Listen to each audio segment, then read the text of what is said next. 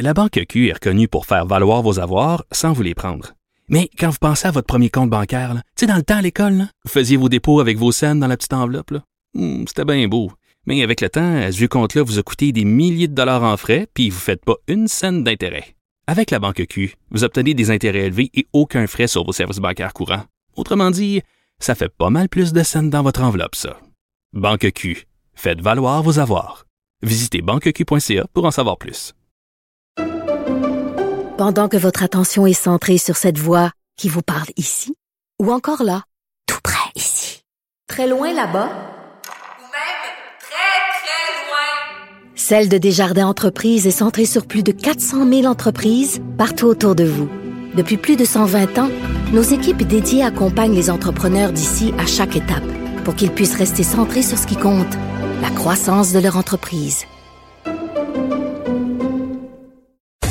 On retrouve euh, Elsie Lefebvre et Marc-André Leclerc pour, bien entendu, parler de ces élections fédérales, ces élections qui tardent à lever. Je m'excuse, mais c'est un peu plate comme campagne. À date, on, on nous, euh, on a servi une pluie de sondages euh, ce matin. Elsie? Oui, ben tu as raison. Moi aussi, on analyse la politique fédérale, mais en même temps, bon, il y a un peu de municipal, d'autant plus qu'on a eu un peu d'action la semaine passée là, entre Denis Coderre et Valérie Plante. Donc, euh, ouais, le fédéral, ça va, ça va lentement.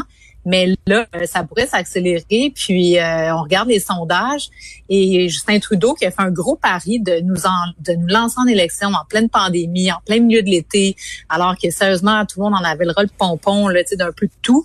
Euh, ben là, euh, ils sont dans l'eau chaude, pas à peu près, parce que quand on regarde ça, on voit qu'il y a une remontée, des conservateurs. Donc, euh, on a, a toujours pas trouvé à nous convaincre de la légitimité des élections. Puis moi, je trouve qu'un des faits intéressants, là, on va euh, plus en profondeur, mais un des faits intéressants, c'est que 75 là, en, ben, tout dépendant là, de la maison de sondage, là, mais 70 à 75% des Canadiens disent que Justin Trudeau aurait dû attendre avant de lancer les élections. Donc, euh, cette justification-là, pourquoi il est allé, euh, est-ce qu'il y avait de la difficulté à gouverner? Il y a personne qui croit ça. Finalement, en tout cas, la majorité de, de Canadiens n'y croient pas. Donc, c'est vraiment pour son sa quête personnelle euh, de pouvoir, donc d'être majoritaire alors qu'on sait très Mhm. bien deux ans, il fait tout ce qu'il veut. Bref, euh, ça reste, euh, ça reste euh, vraiment un, un problème pour lui. Puis, ben, sa campagne euh, s'en ressent. Et euh, les conservateurs, eux, qui sont à l'attaque, qui amènent des propositions, tout ça, ben, ça semble percoler un peu dans la population. Et Justin Trudeau doit, doit pas mal là, commencer à s'inquiéter là, ce matin. C'est fou, Marc-André, quand même. C'est ironique de se dire que Justin Trudeau a déclenché euh, les élections parce qu'au niveau des sondages, ça allait bien pour lui et que maintenant, ces sondages-là euh, disent exactement le contraire. Effectivement, effectivement. Puis tu sais, un moment donné, comme premier ministre, quand tu prends la, la, la décision de te lancer en élection, de lancer les Canadiens en élection, euh, tu sais, monsieur, monsieur Trudeau n'allait pas être défait cet automne. Ouais. Aucun parti le menaçait. Il pouvait passer ses, ses, euh, ses projets de loi. Tu sais, il a pris des décisions, euh, sans doute à la fin du mois de juin, juillet, avec un portrait qui était un portrait X. Mhm. Et là, vraiment, au moment de- du déclenchement, ben, il y a beaucoup d'autres enjeux qui se sont, euh, sont arrivés. Puis on voit vraiment que l'enjeu, la situation en Afghanistan le dérange beaucoup. Ce matin, M. Trudeau a fait une, annonce à 8 heures le matin du côté d'Hamilton parce que présentement, là, dans les prochaines heures, il va être avec ses collègues du G7 pour parler de la situation en Afghanistan. Il y a beaucoup de questions. La moitié ou le deux tiers des questions des journalistes portent sur la situation là-bas. Ce que M. Trudeau nous dit dans les points de presse, c'est pas vraiment ce qu'on voit sur le terrain.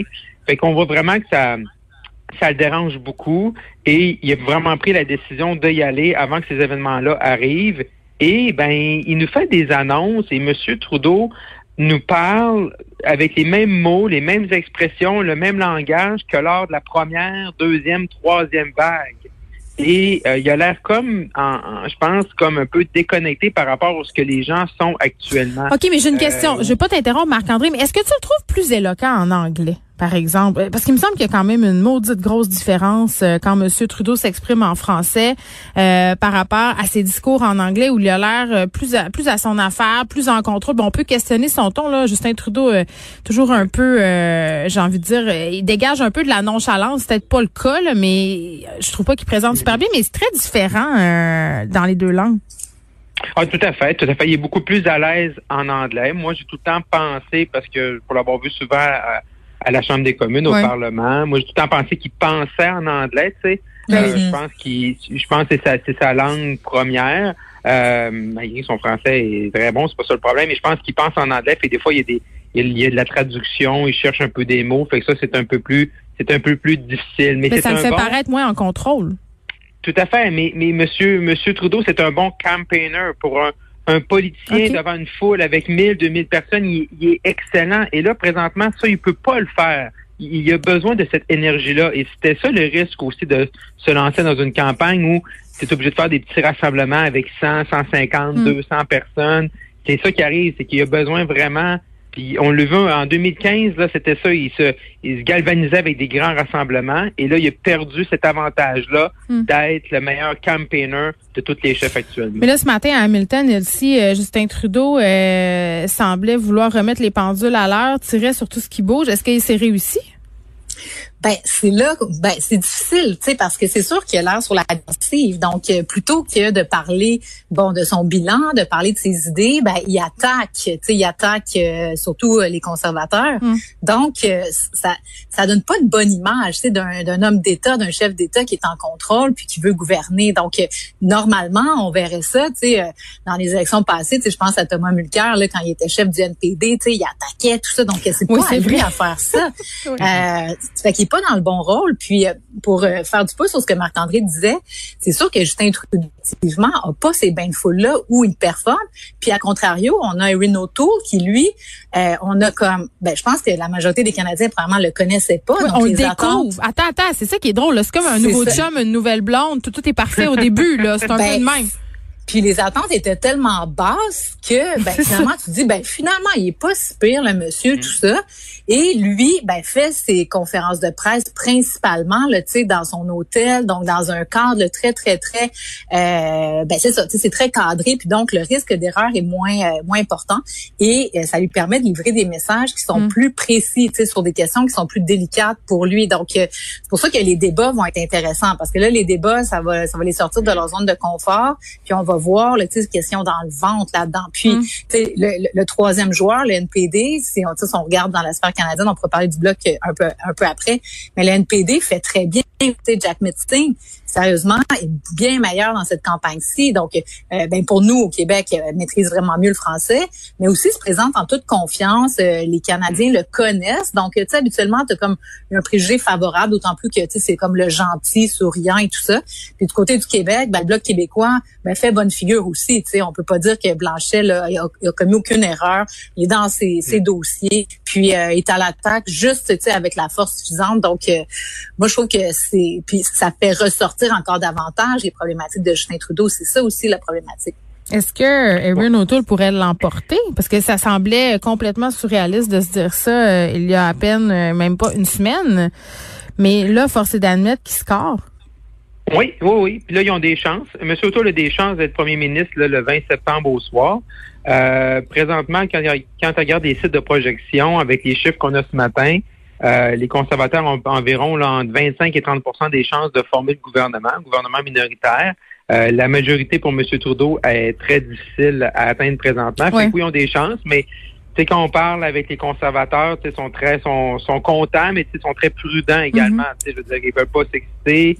Euh, puis pour, pour, tu sais, il y a une chose des sondages, c'est des pourcentages. Puis après ça, il y y a le nombre de, de, de sièges que tu remportes. Les conservateurs en 2019 avaient remporté 1% de plus en termes de pourcentage de suffrage, mais avaient obtenu moins de sièges que les libéraux. Puis pour que les conservateurs puissent remporter un gouvernement minoritaire, ils ont besoin d'avoir 4-5 points d'avance sur les libéraux. Fait que là, on est proche, on est dans l'égalité statistique, mais là également, pour les conservateurs de penser prendre le pouvoir, il va falloir qu'il vraiment qu'il aille chercher des points d'avance, puis ça va jouer en Ontario, parce que l'Ontario, ça fait plusieurs mois, vraiment plusieurs, plusieurs mois que ça n'a pas bougé les intentions de vote. Là, ça commence à bouger et c'est là que tu vois que ça stresse Monsieur euh, Monsieur Trudeau. Puis tu disais, euh, Geneviève, ce matin à Hamilton, Monsieur Trudeau, il a attaqué Doug Ford, il a attaqué le NPD, les conservateurs, Stephen Harper. On a ramené Stephen Harper, là, tu sais, je veux dire, il a quitté en 2015. euh, fait que là, un moment donné, là, il a c'est là que tu vois que les, les Ben, libéraux ça fait désespérer, exactement. Un peu. Hey, je voulais absolument qu'on se parle euh, de François Legault parce que hier, il a fait un tweet qui me laissait euh, dubitative. Euh, Tu sais, on le sait, le PM est profondément attaché à la culture. La culture a souffert pendant la pandémie. Euh, il a fait la promotion d'œuvres littéraires. Puis là, full disclaimer, là, il a parlé de mon livre, le premier ministre. Puis quand il le fait, euh, c'est sûr que j'étais contente. Puis ça a une incidence sur les ventes. OK? Donc, tout ça, tout ça, c'est dit. Mais, mais bon, moi, je, quand t'écris un livre, t'es dans une maison d'édition, euh, c'est indépendant et tout ça. Euh, hier, il a fait un tweet sur une émission euh, à TVA. Euh, cette semaine, la belle tournée visite le, manu- magnifique Saguenay-Lac-Saint-Jean. Là, il, il parle de Guy Jodoin, des invités, puis il nous donne l'horaire de l'émission. Euh, le premier ministre qui se transforme en chroniqueur culturel, c'est une chose, mais quand on fait la promotion d'une émission qui passe dans un organisme de presse qui est lié à de l'information, il y a des gens que ça a fait sursauter. Moi, la première, puis je me disais, je comprends l'idée, je comprends que c'est le fun de faire la promotion des régions, mais est-ce que ça donne pas de l'eau au moulin aux personnes qui se disent que les médias et euh, le premier ministre sont de mèche dans le grand complot de la, manipula- la manipulation mondiale? là? Pour vrai, j'étais j'étais pas sûre de celle-là. Là. Ben moi là-dessus, je sais pas, je suis partagée parce que c'est vrai que la ligne est mince et il faut faire attention. de Oui. vraiment y avoir une séparation là, entre le politique, les médias, bon, euh, les forces judiciaires, tout ça. Mais en même temps, tu sais, dans ce cas-ci, c'est la promotion tu sais, des régions du Québec. Tu sais, cette émission-là, c'est comme un peu la, la petite séduction du temps. Puis tu sais, le François Legault, il s'en cache pas. Il aime le Québec, il aime ses régions, il aime ses auteurs, il aime ses créateurs, la culture. Donc moi, est-ce que je suis choquée euh, qu'il en fasse la promotion? Pas tant que ça, mais en même temps, c'est Tu sais, comme par exemple, notre collègue Antoine Robitaille euh, ramenait un, député. euh, je pas certain, en tout cas, je veux pas le dire, mais un député de, de l'Assemblée nationale qui a fait la promotion d'une campagne de Tim Horton pour aider, je me rappelle plus quelle cause. Puis là, bon, mais tu sais, dans le fond, tu fais la promotion d'entreprises privées. Tu sais, c'est comme belle cause. Est-ce que les élus devraient s'abstenir de parler de ça? Mais il me semble qu'il y a un tu devoir de réserve. Je, je Ben sais pas, oui, mais tu mais en choisis un temps- diffuseur plutôt qu'un autre. euh, Ben, euh, tu mets de l'avant des contenus plutôt que d'autres. Puis en, en- Ouais, qui mais- plus est, c'est des diffuseurs qui sont alliés à, à, à des canaux de nouvelles, à des journaux. Tu sais, même s'ils avaient fait la promotion, par exemple, de quelque chose qui s'était passé à Radio-Canada, j'aurais peut-être eu le même malaise. Peut-être moins s'ils avaient fait la promotion d'une émission à Télé-Québec, ils font pas de l'info. Tu sais, je veux dire, il y a- il y, a ça, là. Tu sais, il y a quelque chose qui accroche, qui m'accroche. Ben, moi, moi, ce qui me dérangeait un peu durant le, tu sais, qu'on était vraiment là, au cœur de la pandémie, c'est Ouais. que, tu sais, monsieur, monsieur Legault, ben, je suis content qu'il ait fait la promotion de ton livre, Geneviève, mais, je veux dire, là, c'était la promotion, tu sais, à un moment donné, il y avait plusieurs livres, puis il y en avait plusieurs par semaine, tu sais, puis là, mais je suis pas sûre qu'ils lisaient au- tous. et- Non, mais j'espère pour lui, sinon, à un moment donné, il va se faire questionner. Mais je Ouais. veux dire, là, tu avais des entrepreneurs qui perdaient des employés, Ouais. des gens qui perdaient leur job, des parents qui, qui, qui faisaient du Zoom puis qui travaillaient en même temps. Il y avait de l'incertitude. Ah, mais attends, Marc-André, là, ça, ça c'est un peu de la démagogie. Là. Les employés, Non, là, vous êtes les employés de la culture, puis les gens qui font la culture ont perdu leurs emplois, ont perdu leur job. Et je pense que ce qu'on essayait de faire au niveau du premier ministre, au niveau du message, c'est de dire encourager la culture d'ici, Ouais, acheter des livres, consommer des Moi, séries. Moi, moi, moi, c'est pas ça. Moi, là, ce que je voyais, OK, Ouais. puis il y a peut-être un peu de démagogie. Ce que je voyais pendant que ça allait fun mal, que tu l'avoues.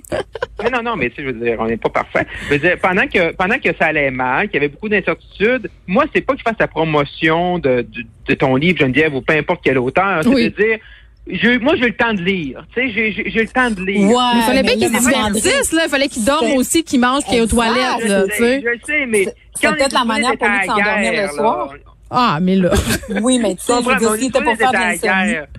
Oui, oui, je comprends. Moi, c'est ça qui me dérangeait un peu. là. C'est Ben, il y a plusieurs c'est plus Ce personnes. message-là qui est d'encourager notre culture, oui, mais ça, ça faisait comme un peu, ah ben moi, j'ai le temps de lire, puis tout le monde, ça va mal. Moi, c'est le bout-là qui me dérangeait. Je pense qu'on a tous euh, et toutes lu pendant la pandémie parce qu'on avait juste ça à faire, mais, mais c'est comme un peu une idée pour le rendre sympathique. Puis je trouve que des fois, c'est une arme à deux tranchants. Puis dans le cas de la promotion d'une série à TV, en tout cas, moi j'avais un Ah, malaise. mais moi, Puis attends, je, euh, Elsie, je dur, là, je dur. Ben, je comprends. on veut ça, non, mais on veut ça, notre premier ministre, quelqu'un qui, qui a des horizons ouverts, Ben qui est oui. capable de justement promouvoir ce qui se fait de bien. Tu sais, moi, c'est un peu ça, tu sais, c'est dire, je suis convaincue que si on regardait son fil de presse, au fil de la dernière année, son fil Twitter, Mhm. ben, tu sais, s'il a fait la promotion d'émissions à TVA, Radio-Canada, Télé-Québec, peu importe. Comme c'est sûr que c'est juste, là, ils doivent, sur- ben, ils doivent surveiller pour ça. les livres, Marc-André, tu sais, c'est parce qu'à un moment donné, là, il travaillait 20 heures par jour. On sait pas, il lisait peut-être 15 minutes par soir juste pour se faire se changer les idées, puis, euh, tu sais, ou, puis il en faisait, là. Je sais pas. Mm. Je comprends ton point, mais tu sais, en même temps, avait pas beaucoup. chercher des coups en Oui, oui, eh ben peut-être on peut questionner le nombre effectivement. Et un petit mot rapide euh, puisqu'on parle d'image de choix. Euh, Puis on sait, on vit dans une époque où tout est filmé, disséqué, peut-être un peu trop. Le journaliste Sébastien Desrosiers qui partageait sur Twitter hier euh, le fait que bon la caravane du bloc québécois s'est arrêtée au bazar euh, dans un bazar à McMasterville et à un kiosque et François Blanchet a vu un ourson en plus avec un chandail euh, avec une feuille d'érable dessus, donc le drapeau canadien. Il l'a mis face contre terre. Il l'a reviré de bord et ça a fait réagir des gens. Est-ce que c'est une faute ou c'est une joke ou c'est un c'est maladroit? Bah, moi, je pense que ça va choquer ceux qui seraient choqués, puis ceux que ça dérange pas vont être comme bon, ben c'est bien correct. Tu sais, dans le temps du scandale des commandites, c'est un peu ça aussi. Tu sais, il en a parlé du scandale des commandites et François Blanchet. On avait la petite feuille du Canada partout, partout, partout. Fait qu'à un moment donné, ben c'est ça. Fait que bref, moi, je m'en, je m'en scandalise pas plus que ça, mais j'ai pas la fibre canadienne très forte. tu sais. Mais il travaille quand même au gouvernement du Canada, Marc-André. Ouais, ouais, mais, Ouais. mais c'est ça, mais c'est ça. Il joue comme une boutade, là, tu sais, je veux dire, c'est pas, tu sais, il y y a pas pi- un drapeau canadien, mais ça fait un peu bébé là, là, là. Ça fait un peu bébé là, là, là. Oh, je suis pas capable d'avoir la feuille d'érable pour, comme tu dis, Geneviève, un gars qui, qui siège au Parlement canadien, qui, qui, qui est quand même dans con- conscient, puis il accepte que le bloc soit dans une composante canadienne, puis dans, il se présente à une élection fédérale. Puis qu'on voit la pro, qu'on voit la promo présentement du face-à-face qui va avoir lieu à TVA le 2 septembre, ben, Mm. Tu vois le visage de M. Blanchette dans une feuille d'érable. Peut-être encore plus euh, capoter, mais il, il- mais à la fin de la journée, il se présente à une élection fédérale. Tu sais, je veux dire, faut juste être conscient dans quel Bon. contexte il est. OK. Monsieur, je veux dire, c'est pas, c'est pas une grosse erreur, ça va pas lui faire perdre l'élection Non, non. euh, des votes au Québec, mais ça fait un peu, euh, ça fait un peu euh, jeune, jeune, jeune ado à, à l'école. Très bien. Elsie Lefebvre, Marc-André Leclerc, euh, toujours un plaisir. On se retrouve demain.